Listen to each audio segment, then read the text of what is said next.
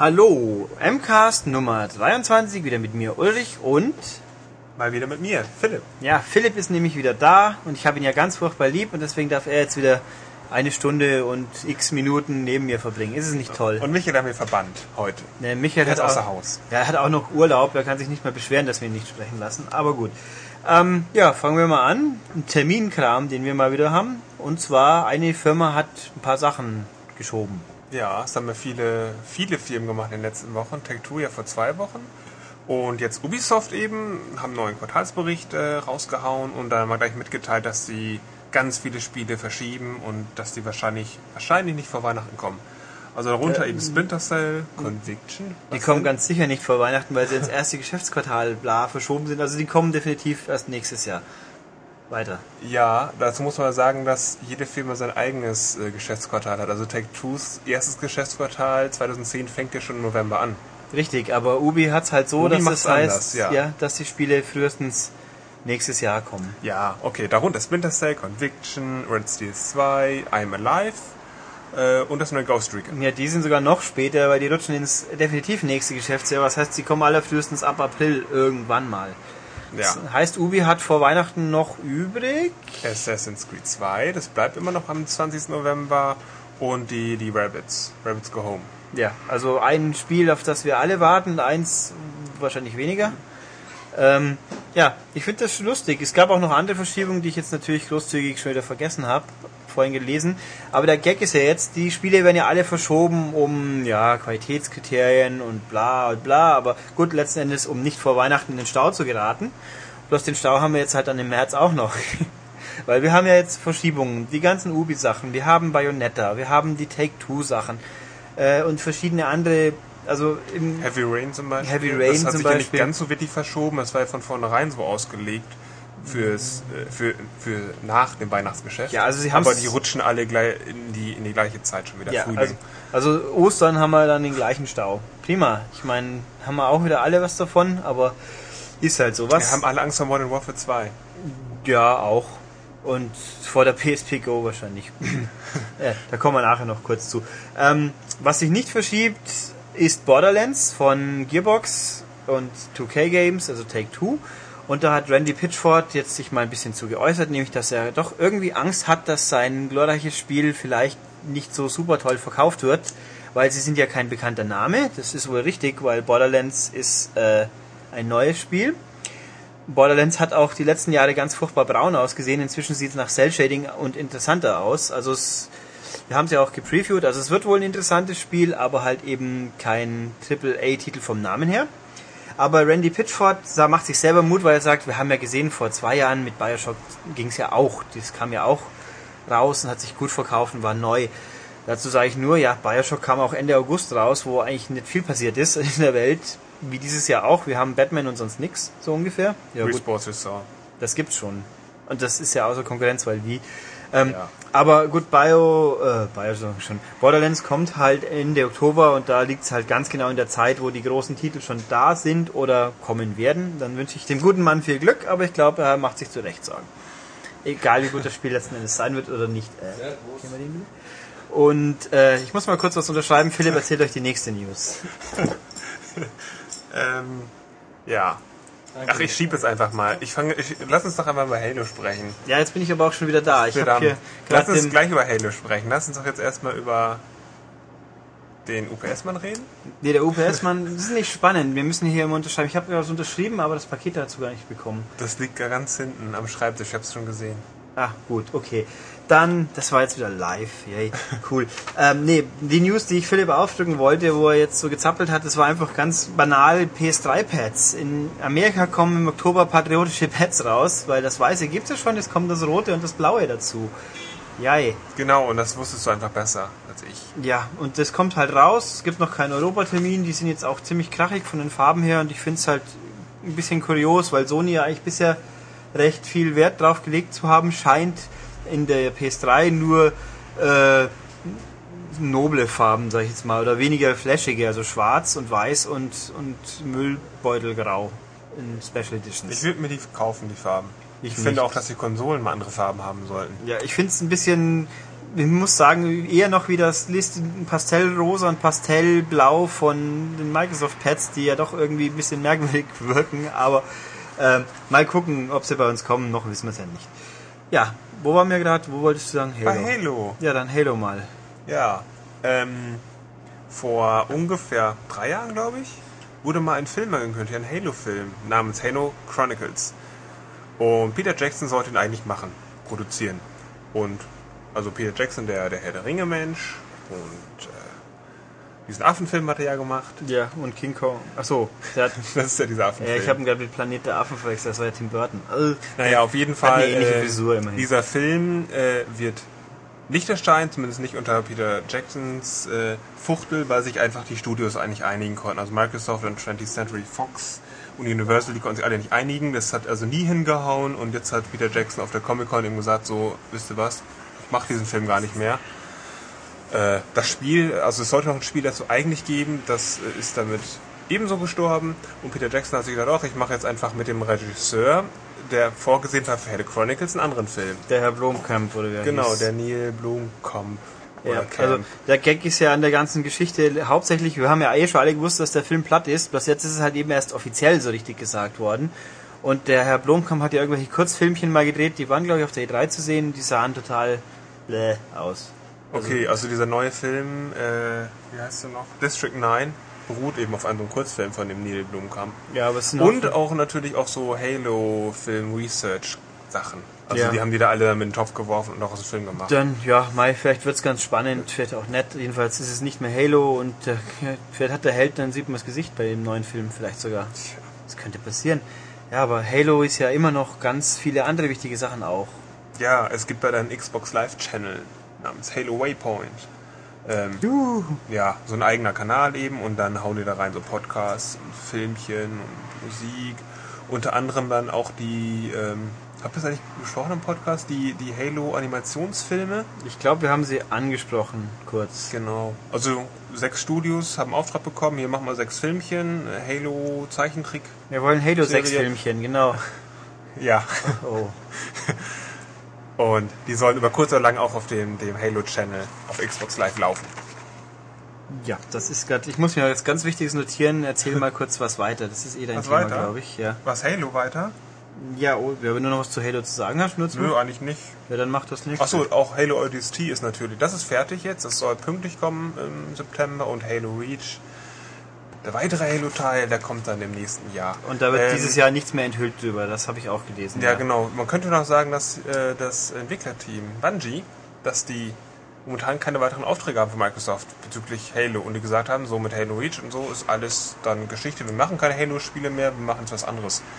So oh ja, ungefähr so im Unklaren gelassen. Auch Microsoft hat jetzt nichts weiteres angekündigt über Halo-Spiele. Und es gibt das, es gab das Gerücht, dass jetzt Gearbox, also Randy Pitchford, hey, ein Halo 4 dran sitzt, die haben das aber inzwischen offiziell geschüttet, dass das nicht so ist.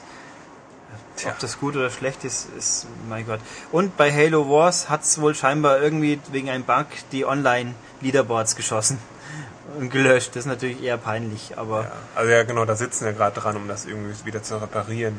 Wahrscheinlichkeit also gering. Keine Ahnung, wie viele Leute das jetzt wirklich äh, schwer trifft. Es gab jetzt ein paar neue Maps, aber in, also ich kann nur sagen, von meiner Friendlist aus sehe ich irgendwie schon ziemlich lang niemanden mehr Halo Wars spielen. Halo 3 passiert gelegentlich, Halo Wars eher weniger. Na gut, damit genug gehalot ähm, und damit das nächste. Ja, gehen wir noch weiter zum anderen tollen jetzt jetzt kommenden Franchise quasi. Left 4 Dead bekommt einen zweiten Teil im November. Und ähm, die gehen jetzt eine Werbekooperation ein mit einer Band, Depeche Mode. Uh. Hörst du die, Ulrich? Ja, Depeche Echt? Mode ist schon okay, ja. Okay, ist es nicht ganz so mein Geschmack? Die alten Sachen waren toll, die neuen Sachen kann man schon, also man muss nicht weglaufen. Gekauft habe ich das neue Album tatsächlich nicht bisher, aber Depeche Mode hat schon gute Sachen gemacht. Man muss Nein. ja nicht deswegen gleich blass rumrennen und sich die Haare schwarz färben und nur noch dunkle Klamotten anziehen. Das einzige Coole an Dave Gahan im Frontman sind seine Tattoos, finde ich. Ach. Aber egal. Naja, auf jeden Fall hat Valve ähm, quasi ausgeschrieben, so, hey, wir ähm, verschiedene Bands angeschrieben, so, hier wollt ihr da irgendwie da mit uns zusammenarbeiten. Kam nicht so viel zurück, die Mode aber schon, die ja zufälligerweise jetzt auch ein Album rausgebracht haben. Und die erscheinen, also wie das genau aussieht, wie, inwieweit die erscheinen, ist nicht bekannt. Also es soll die Musik da eben gespielt werden und ähm, welche Bilder sollen im Spiel sein und ähm, ein Artwork verrät, dass ein Charakter, die Rochelle, ein T-Shirt trägt. Ein pinkes, enges T-Shirt und da ist eben Depeche Mode drauf, also ein Schriftzug. Also Klamotten wird es dann so auch so geben. Ja, PC-Spieler benutzen sowieso den Nacktpatchen, sind die Klamotten dann eh nicht mehr, aber egal. Ja, das kann passieren. Nee, das, ja, also irgendwo ist es ziemlich bescheuerter Deal irgendwo wieder, weil, mein Gott, was will ich mit Postern und, und sonstigen Blödsinn? Wenn sie, wenn ich jetzt als Dave Gahan rumwanken könnte nach seinem letzten Drogenrausch oder so, äh, wer weiß. Oder, ja gut, es sind ja bloß noch zu dritt Deepish Mode, das wäre jetzt irgendwie ungünstig. Na gut, Deepish Mode ja. plus ein Groupie. Ja. Naja, auf jeden Fall scheint es ja keinen zu stören. Wenn die Motor irgendwie mit dabei ist, dann ist alles cool. Wenn das Coca-Cola wäre, dann würden die alle schreien so. Oh, das will ich jetzt aber nicht kaufen, das Spiel, mit nee, so viel Werbung. Ich, uh. Nee, also dazu ist mir so eingefallen, wir haben ja vor ein paar Ausgaben einen Musikschwerpunkt gehabt. Da gab es ja auch Spiele mit den Bands, so Journey gibt es einen Automat, die Spice Girls hatten einen seltsamen PS1-Titel. Ähm, Aerosmith hat natürlich Revolution X gehabt, was, aber dann ist mir so eingefallen, eins der noch eine jüngere Vergangenheit, wo so ein ähnlicher Auftritt war, die Herbs. Bei die Herbs haben ja die Black Eyed Peas mitgespielt. Recht? Ja, am Anfang hat man auch Will I Am ist getroffen, der hat einem was erzählt, so, ja, mal Großstadt, das ist ja so ein bisschen trendig, hip und urban gewesen, drum auch Herbs. Und dann so ein bisschen rumgerannt, dann hat man auch Fergie getroffen. Und in dem Spiel waren auch ein paar Black Eyed Peas Lieder auf Simlish drin glaube, ja, Let's eben, Get It Started also, in Simlish, das war also ziemlich cool. Das war doch quasi die Konsolenversion von Sims im Grunde. Genau, ja, Sims mit, mit Großstadt und mehr Spiel und weniger Social, ja, schon Social-Gedöns, aber halt anders. Also ich, ich fand es damals echt gut, mir hat es gefallen, aber da... Ja, es war war es nicht. Nee, erfolgreich war es überhaupt nicht, aber es war halt zugänglicher wie Sims, weil es mehr auf Konsole abgestimmt war, nicht ganz so fummelig, aber eben Let's Get It Started auf Simlish war schon auch cool. Das war ganz witzig. Und ja, so als äh, Randbemerkung, weil halbwegs zum Thema passend. Ja, weiter. So, dann springen wir doch von einer Fortsetzung zur weiteren. Mass Effect 2 kommt, kommt doch jetzt auch zu Weihnachten. Nee, das kommt auch nächstes Jahr, wenn ich es richtig im Kopf habe. Also auch im März, wo ja sonst nichts erscheint. Naja, Na, auf jeden Fall ähm, gab es ja da die Aussage von vor äh, einigen Monaten, dass man die Erfahrung aus Mass Effect 1, also das Level, äh, quasi den Spielschein drüber retten kann, den zweiten im zweiten Teil. Wie das irgendwie genau aussehen sollte, wusste man da nicht. Jetzt weiß man aber, dass die Fähigkeiten zurückgestellt werden. Also der Kollege Shepard, der den auf Level 60 äh, aufgepimpt hat, dann äh, kann man von seinen Fähigkeiten eigentlich wieder bei Null anfangen. Aber die Bioware-Menschen sagen, ähm, es gibt einen triftigen Grund, warum das so ist. Also es ist nicht einfach so, sondern es wird schon irgendwie erklärt, warum es so ist. Quasi. Also ich meine, das ist auch das Mindeste um es irgendwie zu machen und betone aber auch so, man soll, es soll sich trotzdem so anfühlen, als würde man diesen Charakter einfach weiterspielen. Er hat zwar nicht mehr diese Fähigkeiten, aber es werden sich gewisse Entscheidungen, die man getätigt hat, irgendwie schon auswirken auf den zweiten Teil. Ja, und wer tot war, bleibt tot. Das ist auch, das ist ja schon bekannt, wenn, weil, ach, soll ich jetzt, ah, egal. Also es passieren Todesfälle im ersten Teil, die ich jetzt nicht weiter ausführen werde und die Charaktere, die es da betroffen hat, die werden im zweiten dann für diejenigen Spieler, die den haben sterben, sie nicht mehr erleben.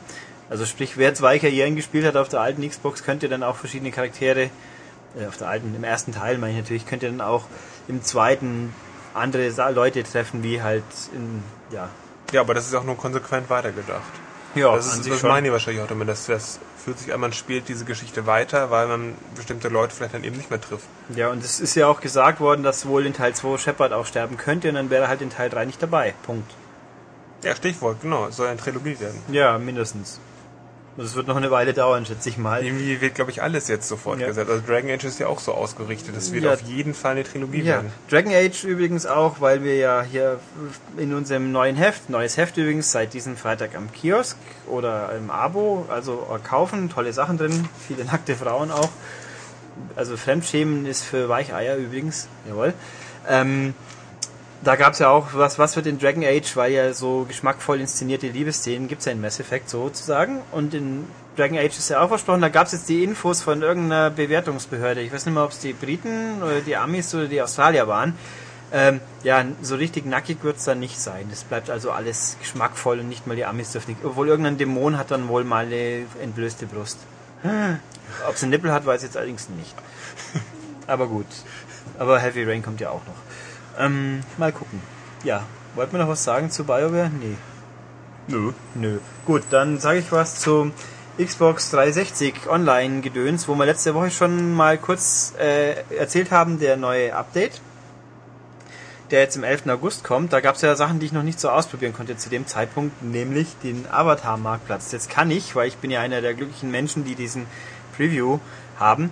Ja, das ist genau wie gedacht. Die Klamotten kosten Geld. Und zwar ordentlich. Das geht zwischen 1 und 4 Euro, je nachdem, was man kaufen möchte aber halt, ja, möchte so ein bisschen drüber philosophieren, was da gibt. Also man kann, großer Vorteil gegenüber Home, man sieht wirklich im Shop vorher, wie es an seinem Avatar aussehen würde. Ich kann mir also anschauen, wie jetzt dieses äh, Monkey Island Outfit aussehen würde oder die, der Halo Odds Ring, den man sich an den Finger stecken kann für nur 80 Punkte. Ja, es gibt übrigens ganz viele Monkey Island Sachen. Ja, genau. So das, Hüte und genau, Bänder und, und, ganze Kostüme. Genau, und die coolen Sachen sind eben diese Gadgets oder Objekte, die dann der Avatar nutzen kann. Bei, bei Monkey Island gibt es zum Beispiel Gummihuhn mit, mit Rolle und so ein riesen Wattestäbchen und was gab's noch? Und ja, eine Kette mit Augäpfeln. Und der Avatar, das hängt eben nicht nur dran, der spielt wirklich mit rum. Die Kette lässt so um Finger rotieren und mit dem Huhn wackelt er auch ein bisschen rum. Mit dem Stäbchen macht er halt so quasi Kampfbewegungen so American Gladiator mäßig. Ähm, und das, das Coolste, was es gibt, ist so der kleine Warthog, Fernlenk-Warthog von Halo. Da hat er dann, hast du dann eine Fernbedienung in der Hand, der Avatar, und dann lässt er unten den kleinen Warthog so rumfahren um sich oder zwischen die Beine durch. Das ist sehr witzig, aber der kostet halt mal gleich 4 Euro. Ähm, soll heißen, es ist echt niedlich und viel zu teuer, aber wenigstens kann man es überhaupt anschauen, im Gegensatz zu den Home-Klamotten, die man ja immer nur so als kleines Mini-Bildchen sieht, bevor man es dann gekauft hat. Ähm, und also ich hab, kann inzwischen auch garantieren, die Klamotten zumindest, die sieht man auch wirklich in der Friendlist. Wenn jemand sich ein Monkey Island Outfit kauft wie Boris Schneider Jone, das sehe ich dann. Ob ich jetzt die Objekte sehe, das weiß ich jetzt nicht, weil noch hat bisher keiner es gewagt, sein Geld dafür auszugeben. Aber ja. dafür würde ich eher mein Geld ausgeben, glaube ich, als für einen Hut ja, zum Beispiel. Vielleicht. Die Frage ist halt, wie es in dem Spiel denn was bringt. Also das jetzt bei wie ist das Ding gleich wieder? Joyride? Also dieses Avatar-Rennspiel, wo umsonst sein wird, da wird man die Outfits natürlich vielleicht noch sehen, aber mit den, mit den äh, Objekten wird es ein bisschen schwierig, weil wenn er im Rennauto sitzt, wird er kaum Wattestäbchen halten, aber mal gucken. Aber mir fällt gerade, es ist trotzdem gleich total was für so Prono Hip-Hop-Leute oder sonst wie was. Dann kann man sich ganz viele Ketten und Ringe umhängen, so die richtig teuren ja, Sachen. Es geht ja immer nur eins. Ferngesteuerte Autos, ach so. Ja, aber es gibt auch also Lifestyle-Klamotten von irgendwelchen Labels, die ich jetzt nicht so kannte. Das eine war so steampunkig, was ganz okay war, und das andere war irgendwie, hieß es jetzt Re Rezessionista oder irgend so ein Quatsch, äh, passt sehr gut in die Zeit, aber äh. ähm, ja. Was aber auch noch spannend, unabhängig vom Update, sondern jetzt schon für alle greifbar, die Indie-Games sind plötzlich in Deutschland aufgetaucht, so aus dem Nichts raus, oh, jetzt gehen sie. So, hoppla. Ich denke mir, toll, hättest du uns das früher gesagt, aber nee. Also Punkt ist, die Indie-Games, sprich die selbstprogrammierten Community-Games, wie sie früher hießen, gibt es jetzt auch bei uns, wer es noch nicht gecheckt hat, weil die Microsoft ist jetzt auch nicht wirklich groß im, im Dashboard äh, erwähnt, außer man sucht halt im Games-Marktplatz. Äh, die gibt's jetzt. Der Knackpunkt dran ist, Sachen, die nicht neu rauskommen jetzt, die müssen von den äh, ähm, Autoren, Entwicklern erst freigeschaltet werden, explizit für Deutschland. Stand gestern, wie ich geschaut habe, war von knapp 360 Spielen, die es gibt, ungefähr die Hälfte in Deutschland da. Für einige der wichtigen, namhaften Gutspiele waren drin, ein paar haben noch gefehlt. Wir werden in der nächsten Ausgabe euch ein paar gute Tipps präsentieren, die sich wirklich lohnen. Aber es geht jetzt auf jeden Fall. Also ist fein. Ähm, auch die Preise sind auch gesenkt worden. Microsoft hat eine neue Preisstruktur, irgendwie 80, 240 und 400 Punkte sprich umsonst geht nicht, aber die Leute, wenn sie wollen, für 80 Punkte, sprich 1 Euro, kann man so Zeug schon kaufen. Ich meine, selbst eine Massagestabsimulation will ich mir trotzdem nicht kaufen, aber immerhin, Preisstruktur ist jetzt okay. Und so, um es mal schon einfach so mal in den Raum zu werfen, was sich sicher lohnt, ist... Äh, das Kaminfeuer. Ja, nein. Weapon of Choice ist ziemlich cool. Blow ist ganz Ach, gut. Ist das Wanted? Das ist... Wanted Weapons of Choice? Nee, das Weapons of so. Fate war das. Das Spiel heißt Weapon of Choice. Ach, Weapons of Choice ist. Es ist ein, Side-Scroll-Shooter. Ein, ein Musikalbum. Das ist ein Lied von Fatboy Slim. Und so heißt ein, ein Lied, glaube ich, von Black Rail Motorcycle Club. Ja, ich habe das, das durcheinander geworfen. Sieht nur niemand, weil das Fatboy Slim Lied war das mit Christopher Walken im Video. Das war cool. Ähm, egal. Also Weapon of Choice ist ein gutes Spiel. Äh, Carnival Dings, ich habe den exakten Titel vergessen, aber es heißt Carnival, ist sehr, sehr, sehr gutes Geschicklichkeitsspiel, was auch professionell aussieht und Blow ist so ein Geschicklichkeitsknobelteil, wo man irgendwas rumpustet. Auch gut. Ähm, es gibt, wie gesagt, wir werden in der nächsten Ausgabe mal ein paar rausnehmen, die sich wirklich lohnen, weil bei 200 oder 300 Spielen, die alle auszuprobieren, geht natürlich, aber da wird mir ja wahnsinnig dabei. Ähm, ja, was mir noch einfällt im Zusammenhang mit Online-Spiele kaufen, Sony-Update von Donnerstag. Es gibt aus irgendeinem Grund tatsächlich jetzt Siren Blood Curse zu kaufen. Das ist ja ein ab 18 Spiel und es gibt jetzt die Genji-Kostüme, die uns am Anfang verwehrt geblieben sind, weil Kostüme für ein Spiel ab 16 ja echt die Jugend voll verderben könnten. Und die, die, alten Seifenfilters gibt es jetzt auch. Also irgendwie ist die, die Alle drei? Nee, 1 und 3 und den PSP Multiplayer-Dings. Wieso zwei nicht gibt, weiß ich nicht, gibt es in Amerika aber auch nicht.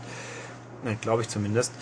Ähm, ja, Sony, es gab ja mal so auf dem Sony-Blog so bla, dass das jetzt mal passieren könnte und jetzt ist es auch passiert, so aus dem Nichts raus und mal gucken, also stand zumindest, wie ich jetzt geschaut habe, war es nicht schon wieder gelöscht, das gab es ja auch schon mal, dass sie nach einem Tag festgestellt haben, dass sie jetzt die Jugend in Deutschland in Sünde stürzen, weil sie Burn Zombie Burn in der Fassung da hatten.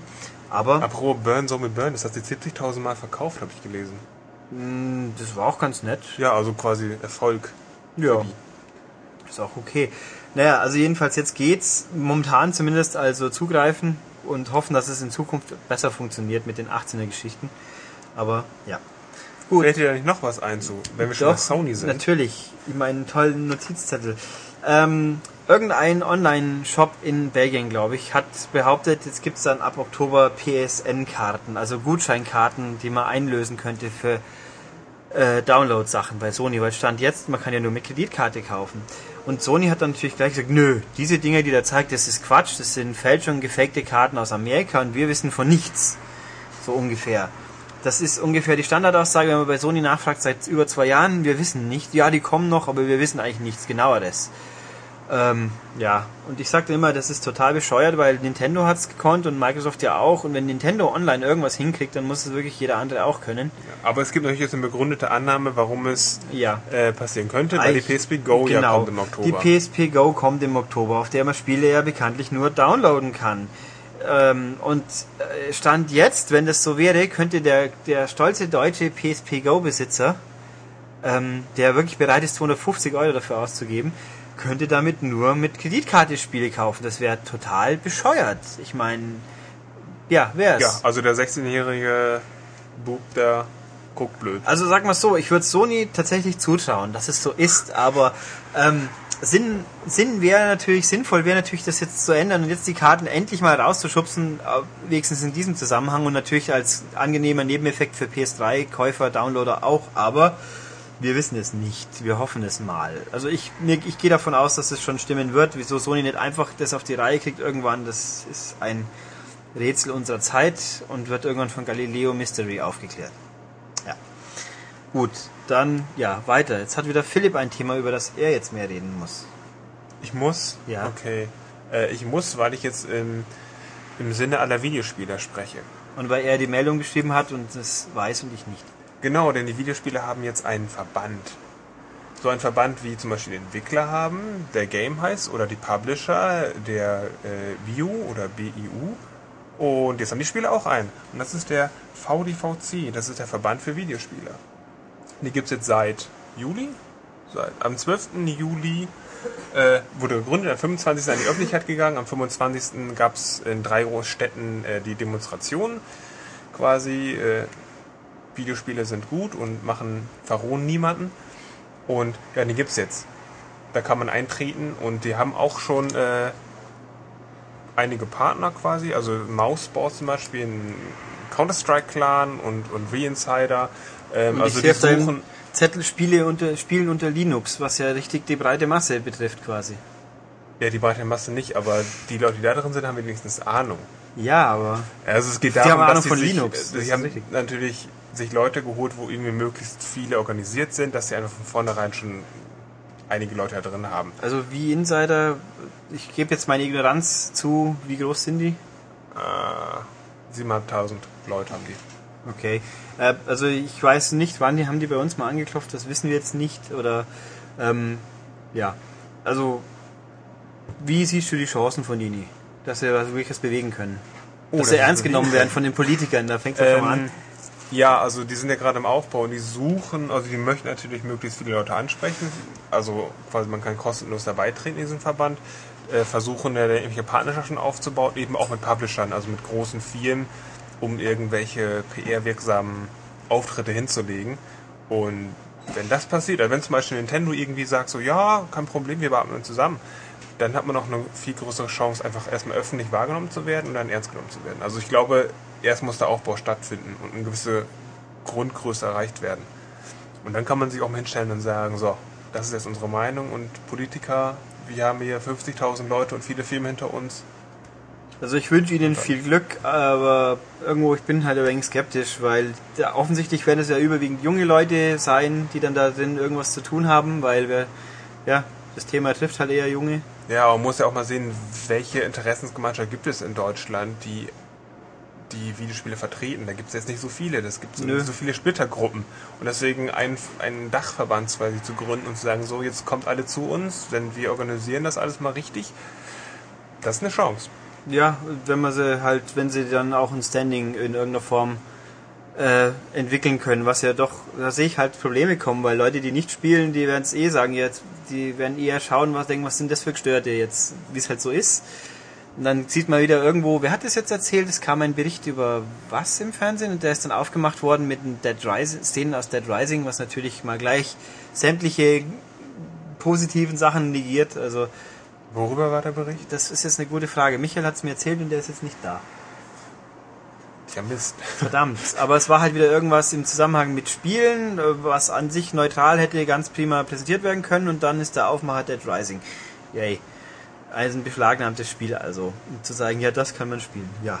Ähm, okay, gut. Also, haben wir noch was zu sagen zum Videospielerverband? Hm. Nö. Aber man kann ja gucken. Also VDVC. Kann was heißt das C eigentlich? Das ist eine gute Frage. Ja. Wieso fragst du mich das? Es ist der Verband für Videospieler. Okay, das, dann lassen wir den Videospielen und vertreten, den Verband. Ähm, das habe ich hier noch eine Kleinigkeit, die ich mir aufgeschrieben habe, weil die Tage kamen für Philipp, der ja unser Casual-Experte ist, mehr oder weniger freiwillig. Für den kam ein tolles Päckchen. Das war ganz groß, da war eine lustige Schweinemaske drin. Ja. Und ein Spiel, das nennt sich Schweineparty. Wie kommt es darauf? Ja, weil das ist nämlich von Midway. Ach so. Ja. Midway, da fragt man sich, gibt's den noch? Ja, genau, Midway. Ich habe dann mal angerufen bei Midway. Also Tatsache ist, Midway gibt es noch. Also Midway in Amerika gibt's nicht mehr. Die heißen jetzt mehr oder weniger Warner Games Chicago, glaube ich.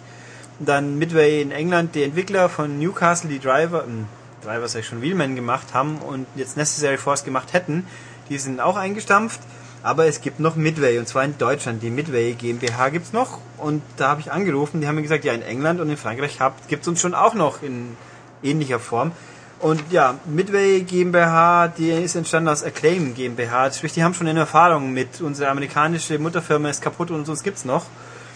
Und das geht jetzt so weiter. Und ich habe mal gefragt, was die jetzt erstmal machen. Und die sagen, ja, erstmal sind wir vor allem Vertrieb von Sachen wie Schweineparty.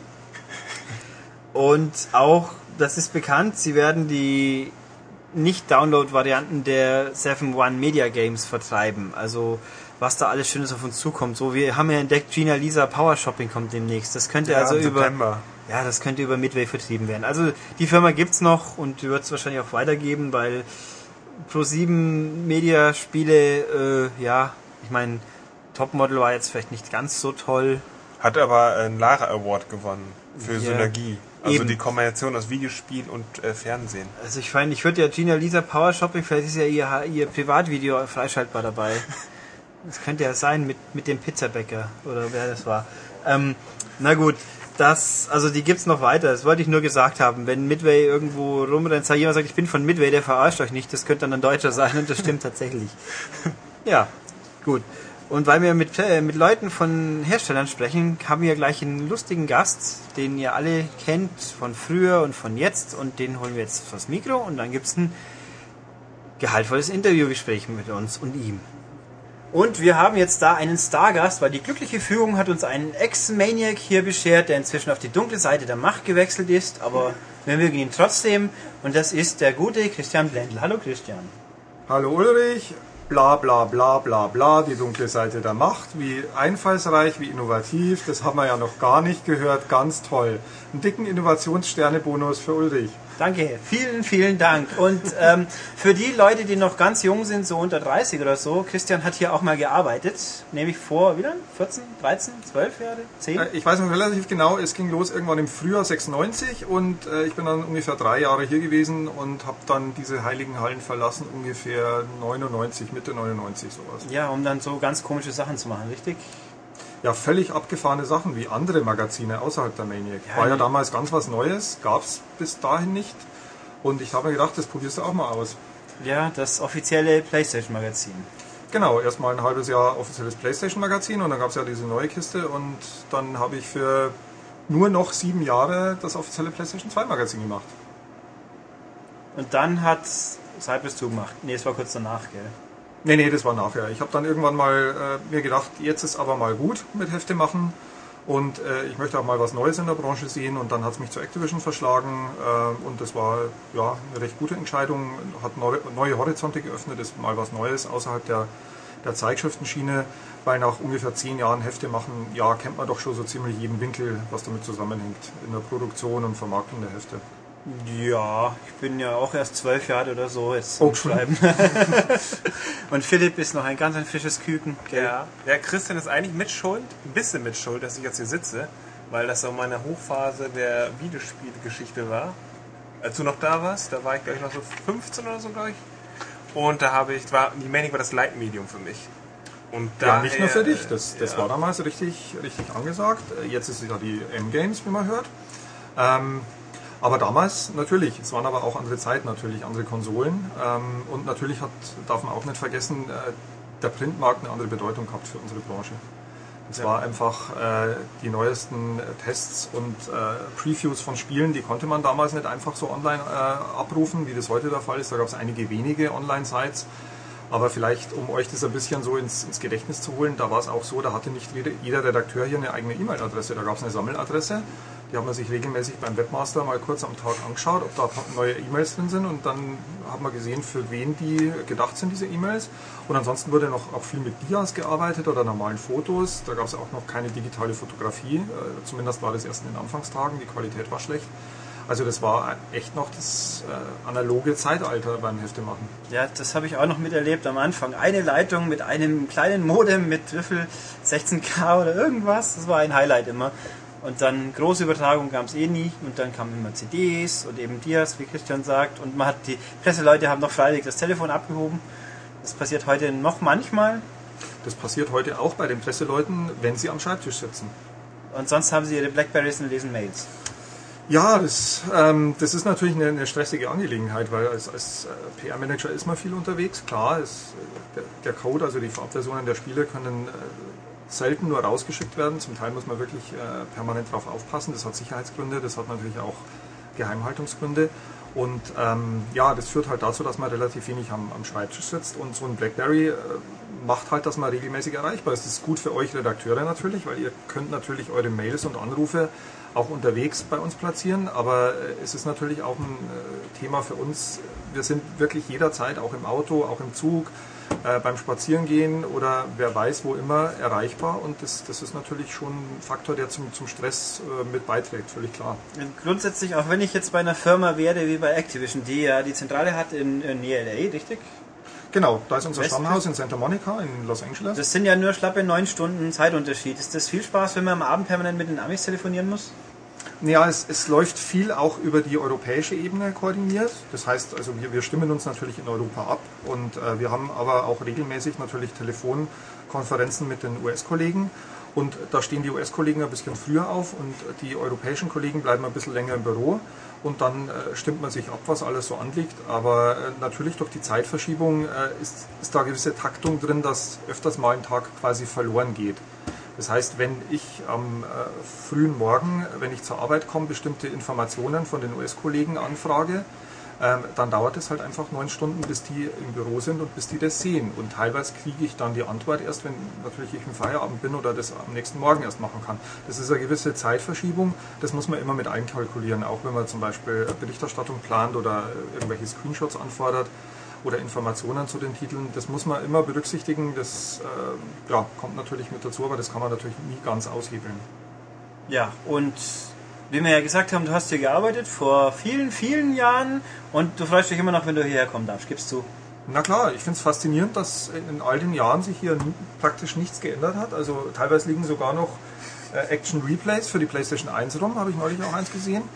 Äh, ganz, ganz faszinierende Zubehörteile entdecke ich in den äh, Schränken. Also es ist schön. Also es ist faszinierend, sich vorzustellen, dass in diesen Büros wirklich seit 15, 16, 17 Jahren pausenlos Videospielmagazine entstehen und äh, ja natürlich auch coole Leute arbeiten, die ein, die ein Herz für Spiele haben und äh, da ihr Hobby auch zum, zum Beruf gemacht haben. Es ist schön. Ich freue mich immer, wenn ich vorbeikomme und in, in diesem äh, denkwürdigen Sofa Platz nehmen darf, äh, das vor relativ genau elf Jahren hier aufgestellt worden ist. Ja, ja.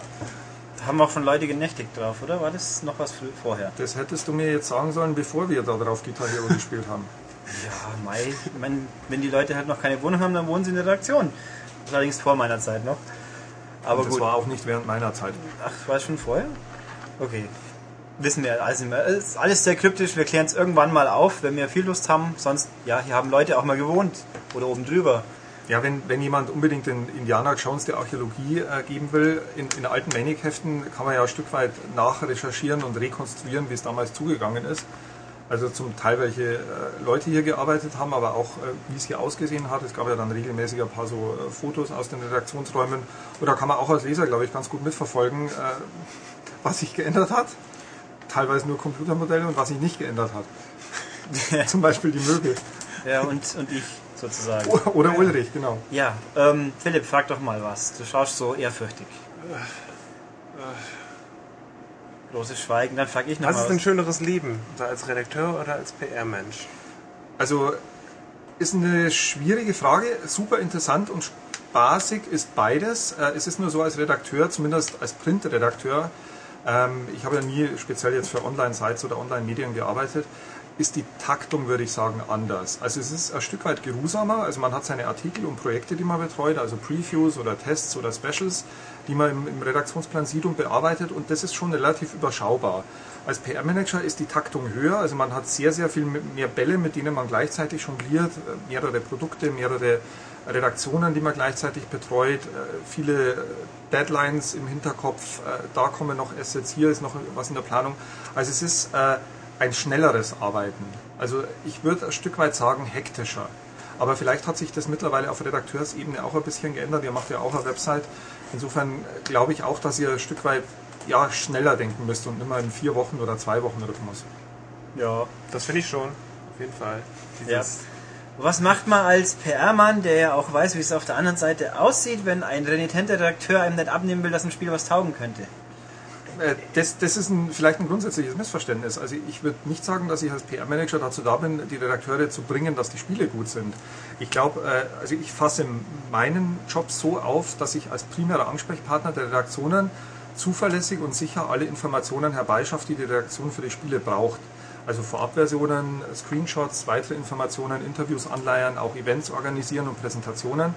Und äh, ich glaube, es gibt zur, zur absoluten Mehrheit der Redakteure sowieso keine Möglichkeit, irgendwie zu sagen, ich, ich rede jemand das Spiel schön. Also jeder, jeder Redakteur ist meistens lange genug dabei, der kann das einschätzen, ob ein Spiel was taugt oder nicht. Was ich machen kann, ist, ich kann äh, teilweise, wenn Redakteure sehr, sehr wenig Zeit haben, sich Spiele anzuschauen, darauf hinweisen, was ich von den Entwicklern weiß, welche Features eingebaut werden oder wo die Entwickler sehr, sehr viele Ressourcen, also Zeit, Geld und Manpower drauf verschwenden. Ähm, dass die bestimmte Features mit eingebaut haben und mein Job ist es dann zu verhindern, dass ein Redakteur das quasi aus Zeitmangel oder welchen Gründen auch immer übersieht.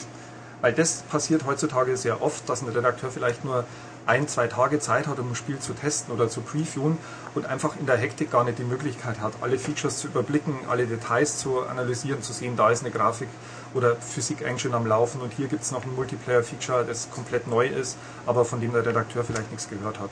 Also das würde ich sagen, ist meine Hauptaufgabe und äh, klischeehaft, äh, dass das PR-Manager die Redakt in den Redaktionen umreisen und die Leute belabern, dass sie höhere Wertungen geben, kenne ich ehrlich gesagt aus meiner persönlichen Praxis nicht. Ja, aber also ich sag jetzt mal, und, oder andersrum, wenn du weißt, du hast ein Spiel, weil Activision hat jetzt nicht nur ganz tolle Spiele, ich glaube, das so ehrlich können wir sein. Zum Großteil aber ja. Dann gibt's diese lustigen Spiele, die unter meistens komischerweise auf dem Wii rauskommen, die dann irgendwie im Laden liegen und irgendein Redakteur hat die zufällig gedeckt und kommt dann hin, möchte die gerne haben und du denkst dir dann, oh Gott, oder Ja, was nun? Ja, äh, was meinst du jetzt genau? Ja, Also- irgendwelche, es gibt ja doch irgendwie eine Million Activision-Spiele, die Kinderparty 47 bis, bis Bärchenschubsen 27, die irgendwie wir von alleine nicht kriegen, das weißt du auch. Ja, also das, das, das ist ein ganz, äh, ganz wichtiger Punkt. Na, natürlich haben wir auch Spiele im Portfolio, wo wir keine aktive Pressearbeit machen. Das ist immer eine, eine grundsätzliche Entscheidung. Wir haben bestimmte Manpower, was die PR angeht und auch was die unterstützende PR-Agentur macht. Ähm, und wir müssen uns äh, entscheiden, für was machen wir aktiv PR. Also für, für was bemustern wir Redaktionen, für was bemühen wir uns bei den Studios und Materialien und so weiter. Und da gibt es in der Tat Produkte, wo wir ganz klar im Vorfeld sagen, das ist ein reines Kids-Produkt zum Beispiel, das ist ein reines Partyspiel, das erscheint vielleicht auch nur auf der Wii-Plattform. Und da sagen wir ganz bewusst, für dieses Produkt das können wir aus Zeitgründen nicht aufnehmen. Da verwenden wir uns unsere Ressourcen lieber auf die, ich sage mal, größeren Produkte, die auch in der Fachpresse zum Beispiel ähm, eine bessere Plattform haben. Weil ihr werdet wahrscheinlich ein Wii-Partyspiel auch nur bestenfalls auf einer Viertelseite featuren. Also warum sollte ich da durch die Lande fahren mit der Vorabversion, äh, beziehungsweise mit dem Studio lange über äh, Vorabversionen verhandeln oder, oder äh, dass, dass das Studio sich eine Stunde hinsetzt und, oder zwei Stunden und, und extra für uns Screenshots anfertigt. Also das ist einfach eine grundsätzliche Überlegung, wo setzen wir die Prioritäten. Wenn wir unendlich Manpower hätten in der PR, dann würden wir natürlich alle Produkte betreuen, weil natürlich auch solche Partyspiele für Wii, äh, die, die haben natürlich auch Medien, die die interessieren, zum Beispiel Familienmagazine, äh, Magazine für Kinder und so weiter, die, die sind da gut aufgehoben. Die sind in einem Magazin wie der M-Games oder anderen Spielefachmagazinen aber nicht so gut aufgehoben und das ist auch der Grund, warum wir ganz bewusst sagen, für die machen wir im Einzelfall eben keine PR. Jo. Eben, ich glaube, das ist genau der Grund, weil wir eben Fachmagazin sind und wir, quasi, wenn ihr nicht die Manpower habt, haben wir natürlich auch nicht die Manpower, Ja. um die ganzen Seiten sein, um irgendwelche. Das ist natürlich richtig. Ob wir die Feature. featuren würden, ist die andere Frage. Es ist das spannend, wenn man durch den heimischen Elektro-Großmarkt marschiert und dann plötzlich vor der Wand mit Activision-Spielen steht, die man noch nie gesehen hat. Ja, das, das ist natürlich ein Thema, das ist natürlich auch ein Kostenfaktor. Jedes Muster, das wir verschicken oder jede Vollversion, das ist natürlich auch Geld, klar. Ja. Und wenn wir wissen, wir verschicken vielleicht an alle Fachmagazine, Print oder Online, äh, die Menge X an Mustern, dann ist das ein Kostenfaktor für uns. Und wenn wir sehen, die, die Medien berichten eh nicht drüber, weil es einfach nicht passt für ihre Leser oder weil ihre Leser langweilen, wenn sie drüber berichten, dann können wir uns das sparen. Aber natürlich ist es so, wenn wir angefragt werden, dass jemand sich für das Spiel interessiert, dann verschicken wir Muster auf Anfrage. Das ist klar, das machen wir. Ähm, aber es ist nicht so, dass wir jetzt breit streuen und breitflächig Muster verteilen, wenn wir wissen, es wird eh nicht drüber berichtet. Das macht keinen Sinn. Weil dann habt ihr einen Stapel Spiele hier in der Redaktion, die euch nerven oder langweilen und wo ihr sagt, die, darüber berichten wir eh nicht, das finden wir zum Gähnen und unsere Leser auch. Und wir haben Aufwand damit, die Sachen einfach zu verschicken und auch die Kosten. Also, Ich habe da noch eine spannende Frage. Du bist ja quasi ein alter Hase, du hast ganz viele, äh, kommst im Printbereich und hast da eben viele Jahre Hefte gemacht.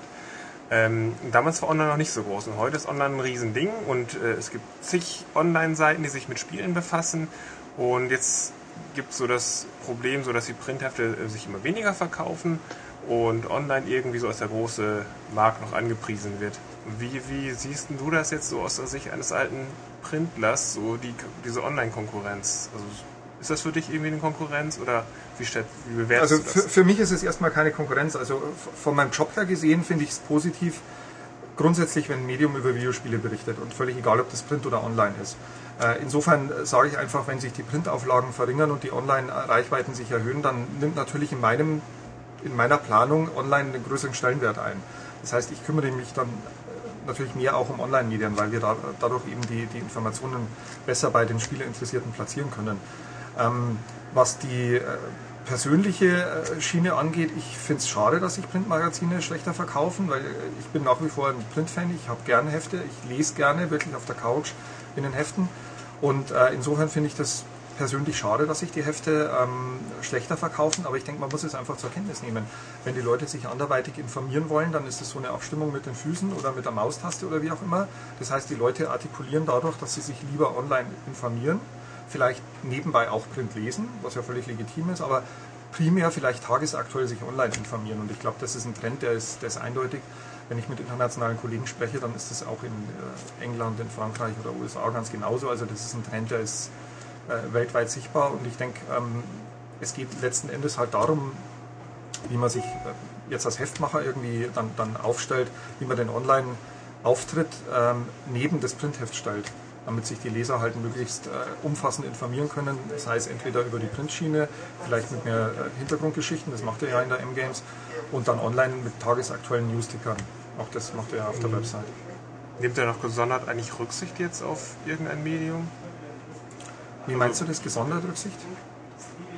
Ähm, wie geht denn um, dass es immer mehr Online-Seiten gibt, die natürlich auch immer mehr ja, Material haben wollen und äh, weiß nicht, also bewertet man da irgendwie mit Print online und Nein, wir bewerten es nicht. Das ist natürlich so, äh, grundsätzlich, wir, wir freuen uns, wie gesagt, über jedes Medium und, und äh, egal ob online oder print, die, die sind bei uns dann auf dem Verteiler, die kriegen regelmäßig Informationen, die sind bei unserem Presseportal angemeldet, können sich da Informationen downloaden.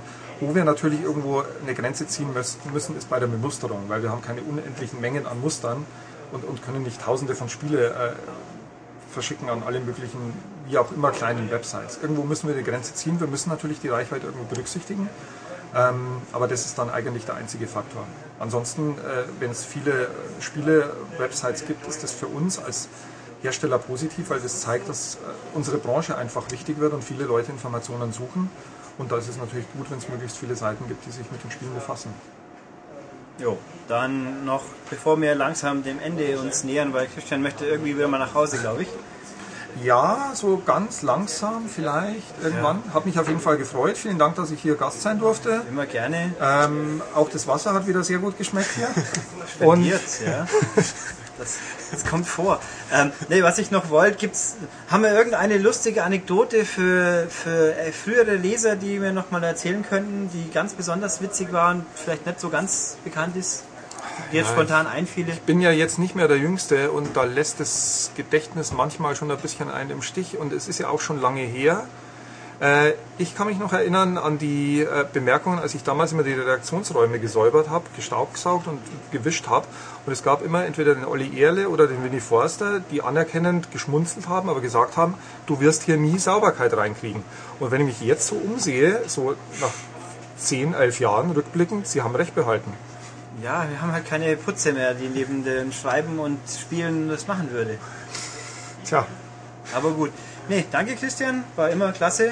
Und wieso er hier war, das können wir euch jetzt noch nicht sagen. Oder können wir? nein, Können wir nicht. Da lest ihr dann wahrscheinlich in der nächsten Ausgabe drüber. Ich kann nur sagen, es hat sich für uns gelohnt und für euch hoffentlich auch. Dann nochmal danke Christian und bis demnächst. ciao. So, und nach dieser gehaltvollen äh, Unterhaltung gehen wir jetzt zu was anderem Gehaltvollen über. Wie ja vor zwei, drei Wochen angekündigt, habe ich mir zum Ziel gesetzt, den Jungspund Philipp mit wichtigen Filmen vertraut zu machen. Und das haben wir jetzt diese Woche geschafft. Und was haben wir angeschaut, Philipp? wir haben uns Tron angeschaut. Genau. ich muss dazu sagen, natürlich kenne ich die meisten wichtigen Filme. Nein, Tron war nicht. bisher noch nie auf meiner Liste, weil irgendwie, das hat mich immer abgeschreckt. Aber ich habe den jetzt gesehen und der ist gut. Der ist gut, das habe ich ja gleich gesagt. Siehst du? Obwohl er nur schleppische, wie viel, 28, nee, 27 Jahre auf dem Buckel hat. 27 Jahre, also er ist fast so alt wie Philipp. Huch. Ähm, was jetzt lustig ist ja auch noch, seit wir das das erste Mal angeschoben haben, hat sich ja jetzt doch endlich so äh, Disney so richtig super offiziell den zweiten Teil angekündigt, der letztes Jahr im Comic Con in San Diego angeteasert wurde. Aber dieses Mal gab es den Trailer ein bisschen überarbeitet. In guter Qualität finden wir jetzt auch überall im Netz mehr oder weniger. Tron Legacy heißt der Film. Und äh, was wollte ich jetzt dazu noch sagen? Ja, er kommt Das halt offiziell. nächstes Jahr. Genau, 2010, vermutlich auf weiteren in 3D auch noch, wie halt jetzt jeder zweite Film heutzutage. Und ja, sah ganz interessant aus. Jeff Bridges ist dabei, Bruce Boxleitner wohl auch. Er soll aber irgendwie düsterer werden und äh, ja gut. Nee, aber wir haben jetzt eben dazu angeschaut, den ersten Tron. Ja. Und jetzt erzähl mal was dazu, Philipp. Sollen wir ganz kurz den Film nochmal zusammenfassen? Ja, dann fass mal zusammen. Oh, ich, ähm, okay.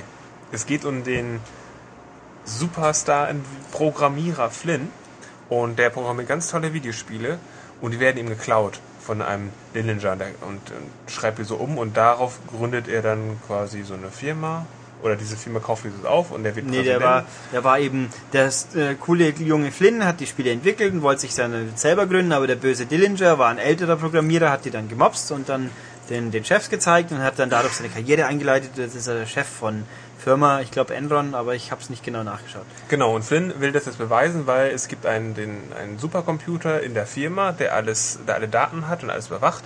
Und da sind diese Daten, diese Klau-Daten quasi drin und er will da rankommen. Und ähm, Genau, Flynn will sich irgendwann. einhacken und, äh, und ko- kommt dann aber dem Master Control Programm, dieses fiese Super Control Programm, das dann auch eigenständig denken kann schon und ganz jetzt sich in die Regierungen einhacken will und irgendwie wohl offenbar irgendwann mal Skynet vorgegriffen hat. Ähm, der, ja, und das halt das Wichtige ist, der beamt dann Flynn in die Computerwelt.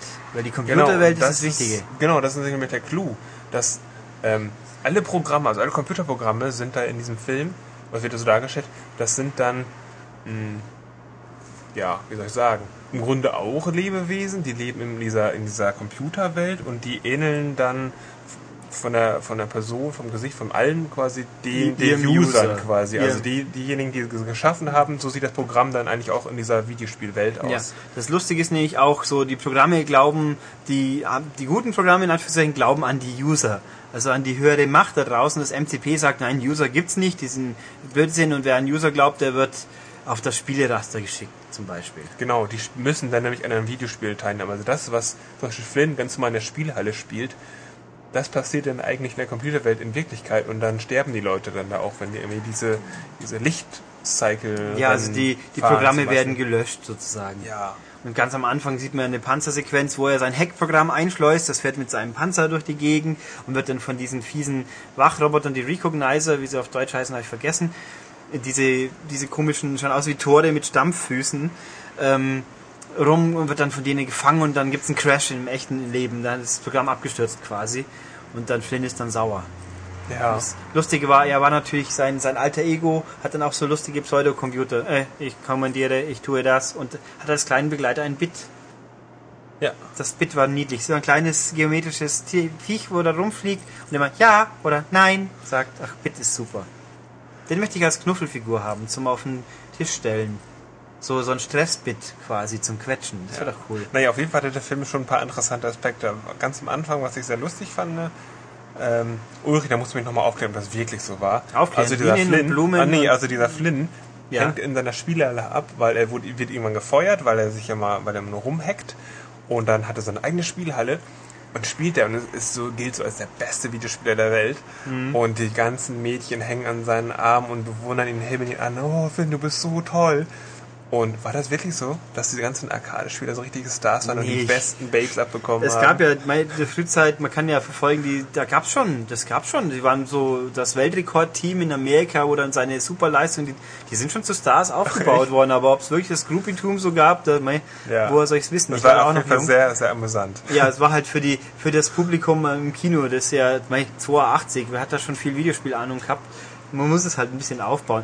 Ja, war, er ist, wie er gefeuert worden ist, das wird auch nie erklärt im Film. Er ist bloß nicht mehr bei der Firma und muss halt sein Geld mit als Automatenaufsteller verdienen. Ist halt auch stinkig, wie er dann den, seinen Freunden, die dann vorbeikommen in der Firma. Da kommen nämlich Leute aus der Firma vorbei, Bruce Boxleitner und Frau, ähm, die halt ihm sagen, hey, du, die haben mitgekriegt, dass du einhackst. Und dann hacken sie eben einen Plan aus, wie es doch kann, und dann landet er eben im Computer. Ja.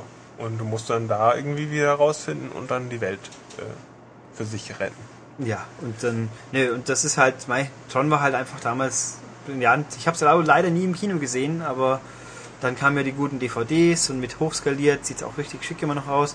Und die Effekte, der Gag war, es waren ja damals kaum Computereffekte. Es sieht aus wie Computerwelt, aber es waren keine echten Computereffekte. Mhm. Und natürlich ist die Bildqualität ein bisschen lall, aber es war schon toll, oder? Also die Le- Lichtcycle, Lightcycle-Rennen, die waren schon spektakulär.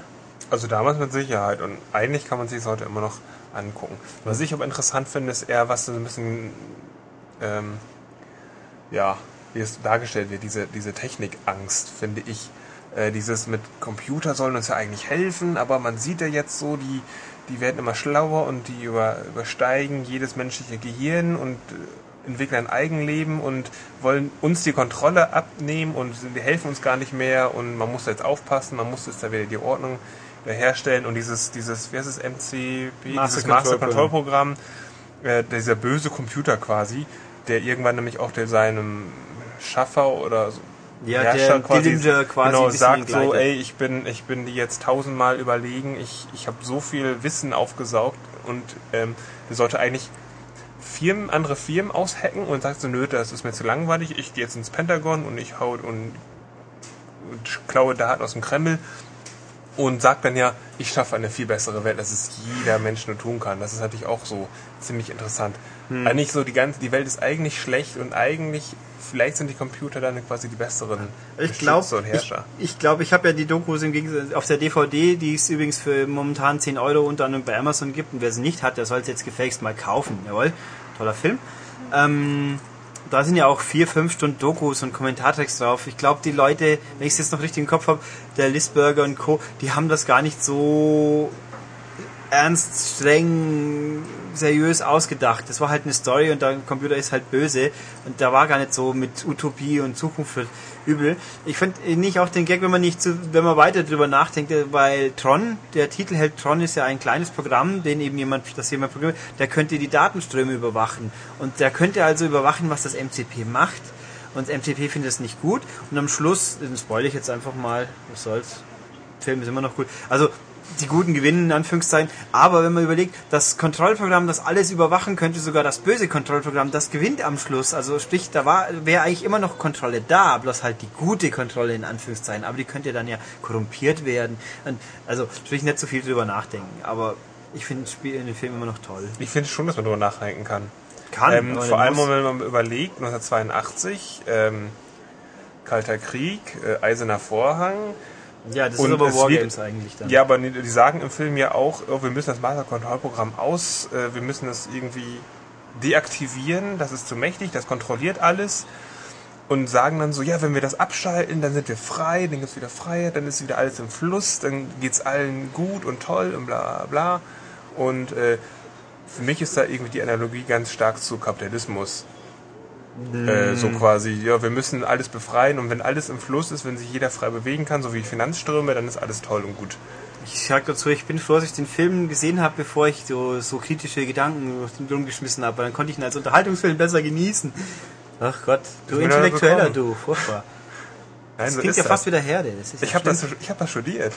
Ach, unter anderem. Ja, furchtbar. In, in, in, den USA ist sowas ganz, ganz großes Thema. So die Ideologie in, in, in Filmen und in Serien und sowas. Und da habe ich das gelernt. Oh. Wie man solche Filme sich eigentlich auch angucken ja, kann. Aber ich möchte Vor allem, wenn man da den, den historischen Hintergrund betrachtet. Ja, ich will aber eigentlich gar nicht. Aber gut. Nee, also Eben, äh, ganz kurz mal, das ist ja der, der Sinn in, von Ideologie, von versteckter Ideologie.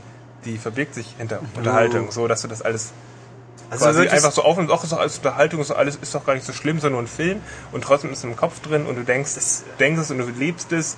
Äh, so funktioniert das heute. Also ist schon ein subversiver Disney-Film quasi. Eben, der ist nämlich von Disney. Ja. Das darfst du, äh, darfst du nicht vergessen. Also Disney ist sehr extrem, was das angeht mit irgendwelchen Botschaften. Ich erinnere nur an Aladdin. Ja, aber Antikapitalismus-Botschaften. Äh, hier in Aladdin, äh, da wird jemand, da wird jemand erwischt beim Klauen und sollen die Hände abgehackt werden. Das stimmt gar nicht. Das ist in ganz, ganz extrem seltenen Fällen im Iran gibt es das und die sagen so, oh, im ganzen Islam, in der ganzen arabischen Welt passiert das mit Dieben. Völliger Quatsch, das ist Ideologie. Ja, die sagen einfach, die sind schlecht und wir sind zivilisiert. Bei uns gibt es sowas nicht. Die kriegen höchstens da sechs Monate Hausarrest. In den USA zum Beispiel. Naja, also jedenfalls, dann haben wir eine antikapitalistische Botschaft in einem Disney-Film. Oh mein Gott, ich werde es doch nie wieder so anschauen können. Du bist schuld. Nee, die ist ja nicht anti. Ja, die doch. ist ja pro-kapitalistisch. Mhm. Ja, war nett. Ah, ah, furchtbar. Ich bin verwirrt. Egal, also jedenfalls, ich fand, ich finde den Film immer noch toll. Ich weiß nicht, zum wievielten Mal ich es gesehen habe. Wir haben ihn auf Deutsch angeschaut übrigens, weil da ist der Surround Mix leider lang nicht so gut, aber die Zitate sind halt cool. Ende der Kommunikation. Und das ist ein User, eliminiere ihn. Ganz wichtig. Und Philipp hat auch gleich beim allerersten Mal den versteckten Pac-Man entdeckt. Ja, das war nett. Ja, und dann haben wir, also, ja, und also ich würde mal allein nochmal wegen, der, wenn man noch nicht gesehen hat, er lohnt sich allein wegen dem Look. Der Look ist einfach super dieses Neon-Schwarz-Misch, nur Konturen, äh, die Outfits der Charaktere passt. Also der Computercharaktere, die 80er Jahre Zivilbevölkerung sieht ein bisschen, äh, ja, ist nicht sehr modisch gealtert, sagen wir es so. Und ja, dann haben wir noch zum Spaß natürlich, weil Tron ist ja so wichtig, dass es die zwei alten Automaten als Xbox Live-Spiel zum Download gibt. Ja, die haben uns mal reingezogen. Ja, und Philipp war fasziniert davon. Ja, okay, die sind ja schon uralt gewesen. Nee, was ich aber gut fand, ähm, die Spiele sind ja so simpel und so, so altbacken aus heutiger Sicht, aber simulieren noch ziemlich originalgetreu diese, diese Spiele oder diese Szenen aus diesem Film. Also zum Beispiel dieser Kampf mit diesen wir haben diesen Diskus, diesen Ja, Wissensdiskus, Diskus den hauen die sich ja immer hin und her und dann kann man Ja. sich von Plattformen runterstoßen. Das gibt's ja als, als Spiel. Ich habe nur den Verdacht, dass die Emulation ein bisschen mäßig ist, weil da fehlt irgendwie der, der Hintergrund im, im Display. Aber und das Beste ist der deutsche Titel. Wenn man, wenn jemand das suchen wollen täte, im Marktplatz nicht unter D wie Discs of Tron, nein, sondern unter T wie Trons Disken. Ähm, bei diesem ersten Spiel, war das das erste Spiel, Das wo es erste. vier Spiele Das war das erste, gibt? das war ja, das war aber lustig. Ähm, dieses eine Level muss man eben vier Minispiele machen. Mhm. Die hast du ungefähr alle zusammen in einer Minute geschafft. Das ja, war schon ich habe es lustig. im ersten Besuch geschafft. äh, ich meine, das Lightcycle-Rennen ist ja schließlich ist ja wirklich ikonisch. Das gibt's ja ohne Ende als, als Shareware und irgendwas Version. Das ist schon immer noch toll, aber im Automat war es wirklich eine sehr kurze Angelegenheit. Ach, der Schmied meint, er hat sogar gar mal programmiert, also es muss schon extrem simpel sein, soll das heißen. ähm, Ja, er hatte das ja mal, er hat sich ja mal versucht am Studium. Ja. Er hat es ja sogar durchgezogen. ja, Äh, als, nicht, dass was gebracht hätte. als aber Bachelor, okay. aber nur, sage ich mal. Ja. Bachelor Programmierung. Tja, Bachelor. Arme Und Mann, was ist da zurückgeblieben? Jetzt findet er irgendwie sowas wie Ninja Game gut. Ja. Und hat keine Ahnung, dass Guitar Hero Spaß macht. Genau. Ja, ähm, ja es gab ja auch noch so zur Vollständigkeit halber Tron 2.0, das gab es auf der Xbox, das war so die Spielfortsetzung des Films, ist auf der DVD, glaube ich sogar ein Teaser äh, äh, Easter Egg, wo das andeuten, alle, oh, Film, und dann kam ein Spiel raus. Das Spiel war ein Ego-Shooter gemischt mit Lightcycle-Rennen. Lightcycle-Rennen waren ein bisschen lall, Ego-Shooter war ganz cool, der Look war sehr stark. Wer es irgendwo noch finden mag, PC gibt es auch, sage ich jetzt ausnahmsweise, das war echt ein interessantes Spiel. Und auf dem GBA gab es es in isometrisch, da waren gleich sogar die Automaten drin. Ähm, und ein Comic gibt's, was dann wiederum den Film auch fortsetzt, äh, was aber ein bisschen merkwürdig war. Den gibt's auch nur in Amerika. Gut. Nee. Also Tron, zwei Daumen hoch.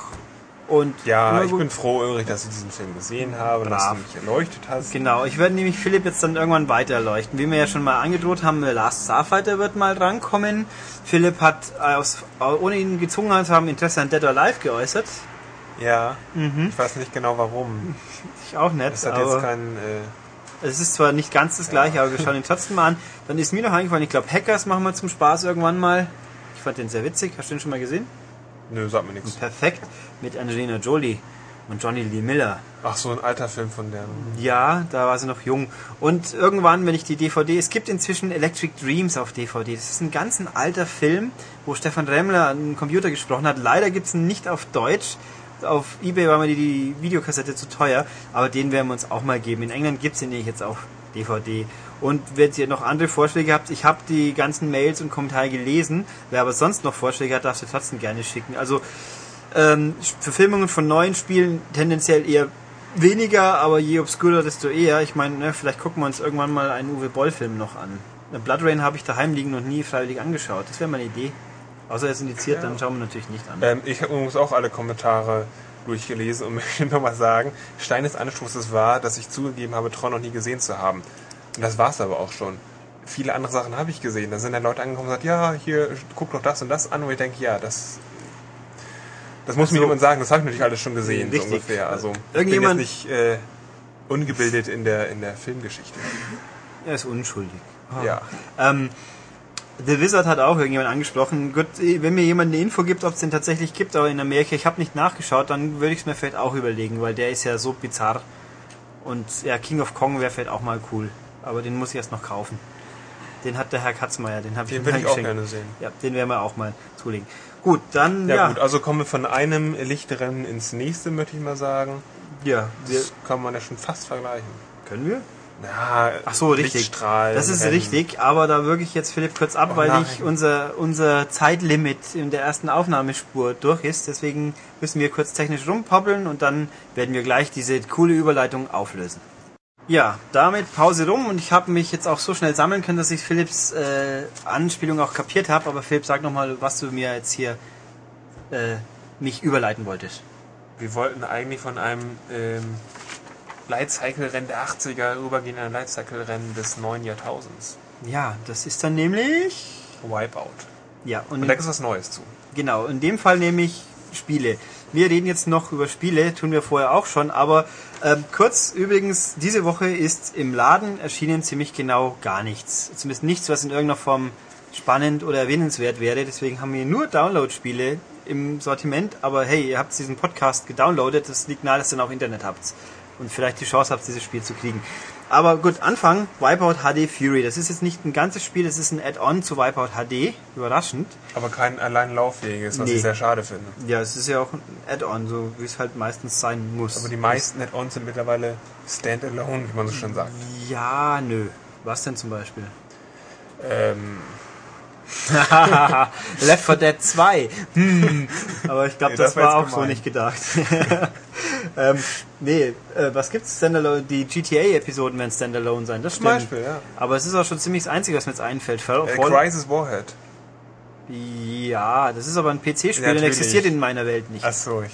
Ja, das fiel mir gerade ein. Ähm, ja, äh, genau. Wipeout Fury. Ja, Wipeout HD Fury. Das war auch schon letzte Woche. Wie üblich haben wir natürlich die PS3 und Dingspiele von letzter Woche. Die anderen gibt's wie immer kommende Woche.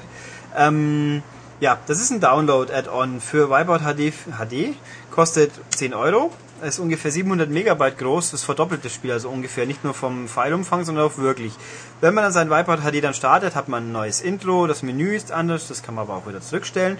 Und was, was steckt drin? Es ist im Endeffekt einfach von allem ein bisschen mehr. Die ganzen, es gibt von jeder Gleiterfirma ein neues Modell, das ein bisschen besser ist, so quasi Tuning-Version.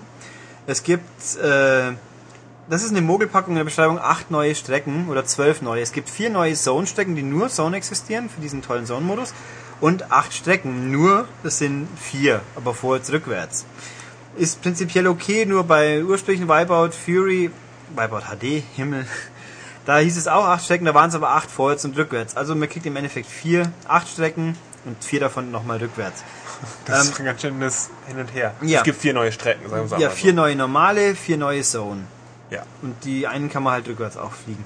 Das ist also völlig okay und es gibt, äh, und die sind auch, ja, sie sehen halt genauso gut aus wie die alten, sind auch cool zum Fahren, das passt alles.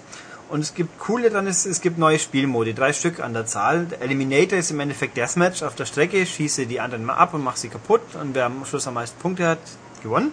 Geht auch im Multiplayer. Ich jetzt einfach ganz genau. Zone Battle geht auch im Multiplayer, wenn ich es richtig im Kopf habe. Das ist einfach der Zone-Modus, sprich in diesen abstrakteren Optiken gibt man voll Gas, automatisch wird immer schneller, immer schneller.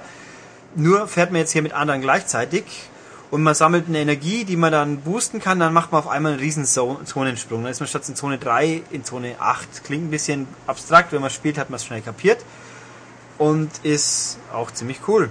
Und es gibt eine Zielzone, die man erreichen muss. Und das, ja. Und es gibt Detonator, das ist so eine Art abgewandelte Zone, wo man auch unendlich rumfährt und Minen im Weg liegen, die man wegschießen muss, weil man sonst irgendwann in die Luft fliegt. Klingt jetzt relativ kurz und abgehackt, ist aber wirklich cool und vor allem es gibt eine komplett neue Kampagne mit ungefähr 80 Rennen, wo diese halt mit eingebettet sind. Und ja, viel mehr fällt mir eigentlich gar nicht dazu ein. Es ist einfach quasi statt ein neues zweites Wipeout auszustampfen, haben sie halt jetzt dieses Fury Add-on hingestellt, was sich wirklich für Leute, die mit Wipeout auch nur ein bisschen was anfangen können, absolut lohnt. Man braucht natürlich Wipeout HD dafür, das glaube ich immer noch 18 Euro kostet. Also für 28 Euro kriegt man jetzt ein fettes Spiel.